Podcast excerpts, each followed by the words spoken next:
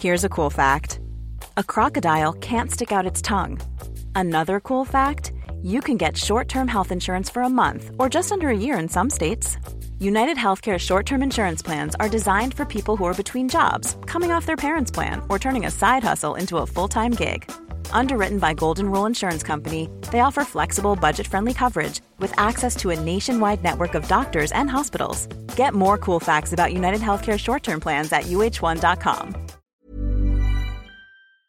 Did you know you're more likely to stick to a fitness routine if it's something you enjoy? That's why Peloton instructors don't just teach, they motivate you through every workout. And with thousands of classes, you'll always find something that works with your schedule. Plus, you'll never have to deal with sold out classes or awkward locker rooms. Workouts you'll crave, only on Peloton. Now, the Peloton Bike Plus is its best price yet at $500 less. Find more game changing prices on the original Peloton Bike and Peloton Tread. Visit onepeloton.com to learn more. Peloton isn't just bikes and treadmills, it's a team of expert instructors ready to motivate you 24 7. Whether you have five minutes or 40, there's a Peloton class that fits into your day. Experiment with new types of movements set to iconic music without any of the sold out classes or awkward locker rooms. Workouts you'll crave, only on Peloton. Now, the Peloton Bike Plus is its best price yet at $500 less. Find more game changing prices on the original Peloton Bike and Peloton Tread. Visit onepeloton.com to learn more. Alex NG766 pregunta, ¿podría darse una burbuja en los salarios de un sector económico? Con el trabajo remoto están subiendo mucho los salarios de programador, podría ser una burbuja. A ver, aquí me parece que hay un mal uso del término burbuja. La burbuja es algo que se da en los precios de un activo real o de un activo financiero.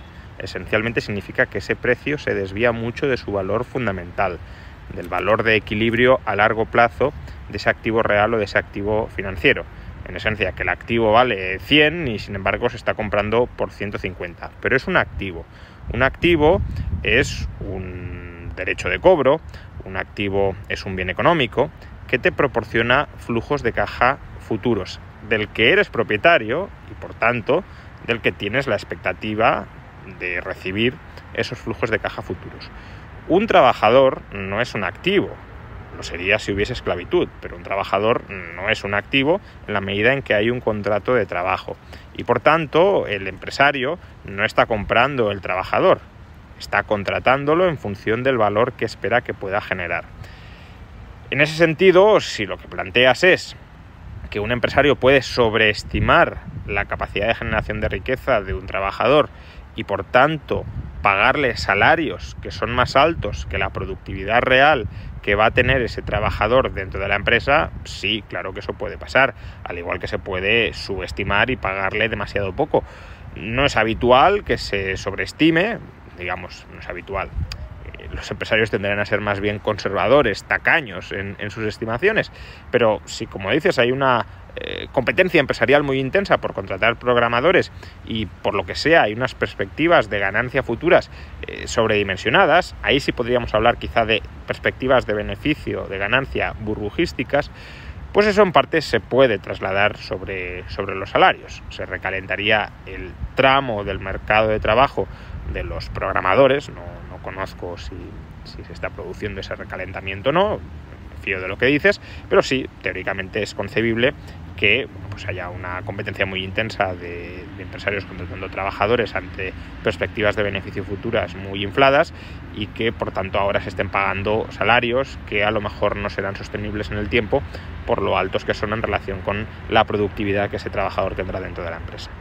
Are you obsessed with your shoes? If not, then you probably don't have Rothy's. Because when you have shoes that are comfortable, washable, and come in tons of styles and colorways, obsession is basically mandatory. There's a Rothy's shoe for every occasion flats, sneakers, loafers, ankle boots, and more. Step up your shoes this spring with a new pair of Rothy's. For a limited time, get $20 off your first purchase when you go to rothys.com slash comfort. That's $20 off at rothys.com slash comfort. When it comes to wardrobe staples, the things that feel as good as they look are what we wear again and again. But finding those perfect closet additions can be tough, especially in the shoe department. Unless you're shopping at Rothy's and their sustainably made machine washable shoes that are built to last because they knit both style and comfort into every pair. The Rothy's signature sneaker combines game changing comfort with a tirelessly cool look, so it goes with every outfit, from casual to elevated. And their one of a kind driving loafers feel great with or without socks and come in classic colors and eye catching patterns. Forget about the break in periods you expect from other shoes. The soft, flexible materials and wildly comfortable Rothy's insoles make their shoes one of the most wearable right out of the box. Find out what the hype is all about. Discover your new favorite pair of shoes and get $20 off your first purchase at rothys.com forward slash hype. That's R O T H Y S dot com slash hype.